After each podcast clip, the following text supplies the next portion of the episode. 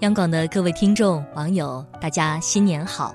我是王贤，今天是二零一八年的第一天，和他打个招呼。你好啊，二零一八！昨天我们听到了很多朋友对二零一七的告别，好好的告别之后，就认真的拥抱二零一八吧。去年，作者维纳写了一本书带回给爸爸，书中有许多他的心愿。比如期待更体面的生活，比如享受更努力的人生，比如要成为一个闪闪发光的人。他的爸爸认真的看了一个早晨，说：“这个体面或努力应该改成快乐才好。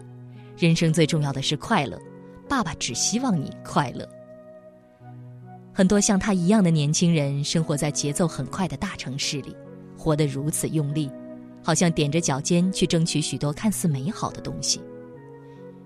跌倒了不许哭，偶尔撑不住流泪也会假装去洗手间，在隔间里默默擦掉，假装很坚强很勇敢，一个人也仿若千军万马。每天告诉自己不要出错，不许难过，戒掉情绪，投身人群，内心要与众不同，要善良如初，要为别人着想，却从未想过问问自己。你究竟快乐不快乐？有一个女同学，研究生从香港大学毕业后，一直在香港努力打拼。就在去年秋天，发现自己身患癌症，她卖掉了香港的房子，在三亚买了房子。每天早晨和日落时，就坐在那里安安静静的看海。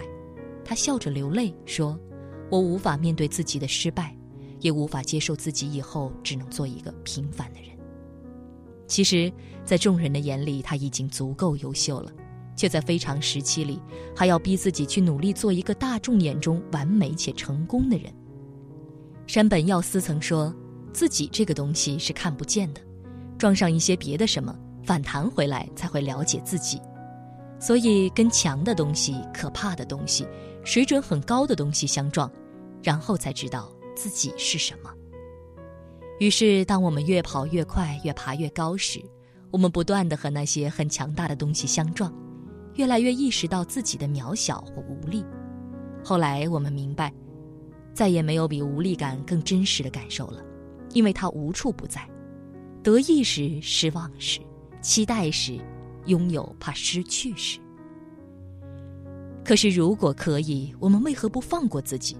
不要那么孤独，不要要求那么高。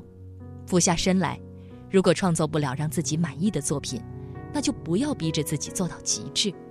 如果真的生病了，真的很累，那就慢慢的走一段路。如果可能，我们不如去见自己想去见的人，去自己想前往的城市，去遇见很多种生活方式，去遇见很多不同的人群。如果不愿意，那就把自己关在房间里，安安静静的发呆。看一本书，或者开始画画，去做自己想做的事情，不留遗憾的，不遗余力的去做好它。跨年的夜晚，我不知道你是一个人还是有人陪在身边，而我多期待你是快乐的，是自由的，是满足的。你要知道，你是被很多人在乎的，你是独一无二的那一个，你是被祝福的，你在一些人心中是无比优秀的。你无需对过去的不得和失去耿耿于怀，也无需对离开的人和事物念念不忘。这世间，谁不是匆匆的赶路者？你无需完美，也无需对自己要求太高，你已经足够好。爱你的人不过期待，你只要快乐就好。二零一八年，让我们一起做一个比过去快乐一些的人，好吗？我是王贤，祝各位晚安。